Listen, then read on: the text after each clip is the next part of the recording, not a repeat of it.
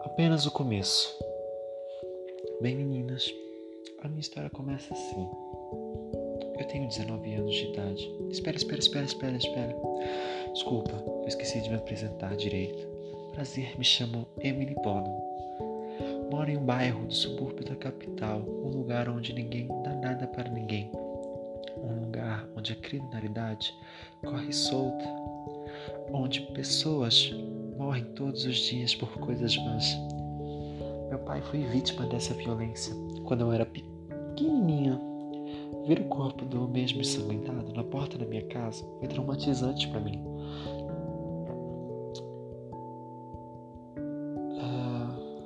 Eu era uma menina de 6 anos de idade. Chega, agora irei contar minha história. Nasci no dia 14 de junho de 1999 na cidade de Del Mouro. Nascimento prematuro de 7 meses.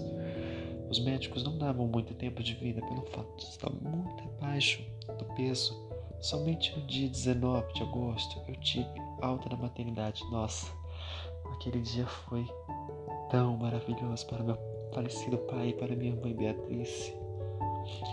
Os médicos se surpreenderam com a minha recuperação porque geralmente crianças que nascem prematuras tendem a ficar mais tempo do que o esperado em uma maternidade. Isso pode durar dias ou até anos. É claro, isso se o feto não acabar morrendo.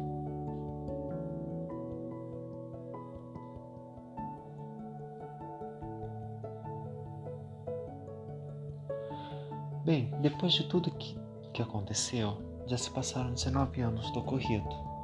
Hoje continuo morando na cidade de Delmoro, junto com a minha mãe Beatriz. Ela superou a morte de meu falecido pai, mas de lá para cá nunca mais quis saber de homem nenhum na vida. Para ela, Ricardo era, foi e será o único homem da vida dela.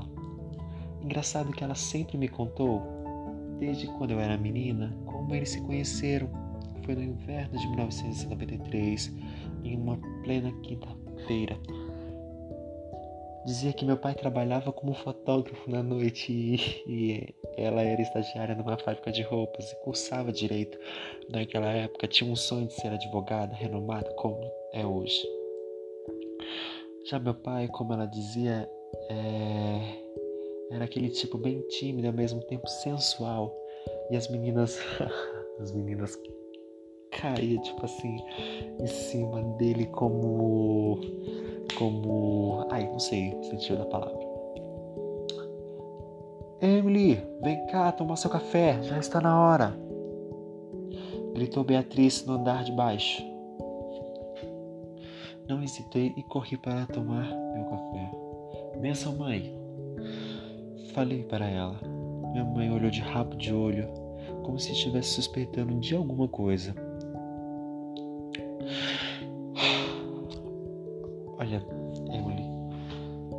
Pode me chamar de chata, pode chamar o que for. É... Posso saber o real motivo desse sorriso em seu rosto? Faz tempo que eu não a vejo assim tão feliz, disse ela, passando as mãos sobre os meus cabelos, e completou: Você gostaria de saber comigo? Mulheres da minha idade não curtem muito falar com seus pais, no meu caso, com minha mãe, sobre a vida em si. Nada respondi, toda vermelha. Tem certeza, Emily? Não está escondendo nada de mim, né? Você pode se abrir quando você quiser, disse ela. Estava lembrando. Para falar a verdade? Para falar a verdade. Estava lembrando? Sim, estava lembrando. Estava lembrando dos anos aos quais papai estava com a gente. Quando ele brincava de boneca comigo, ele falava que era para estimular meu desenvolvimento. Ele sempre disse que eu tinha que ser quem eu era e tinha que ser muito comunicativa. Ele não parava de falar, dizia. É, seu pai era muito estimulador. Seu pai era um homem incrível. Nunca, Nunca. Naquele momento, as lágrimas tomaram conta. Mãe nunca conseguiu descobrir quem assassinou Ricardo naquele dia. dia 5 de outubro de 2005. Olha, mãe, deixa eu subir novamente pro meu quarto. Preciso arrumar minha bolsa, meus cadernos para ir para a faculdade. Uh, está bem, Emily. Estarei. Estarei. Uh, recolhendo toda essa bagunça da cozinha e estou indo para o tribunal difícil essa vida de advogado. Estou no meu último sem... Estou no último semestre de produção musical. É algo muito complexo, mas devo admitir que é bem mais difícil do que tinha imaginado. O mercado fonográfico é muito concorrido poucas pessoas na prática conseguem uma oportunidade de ingressar na carreira. É tudo uma questão de mera sorte, se é que ela existe. Eu não, exi não acredito que existe sorte sem trabalho. Enquanto não consigo uma oportunidade, mesclo de dia, faculdade e provas. À noite, eu trabalho como garçonete em um restaurante francês na área nobre do centro de Del Mouro.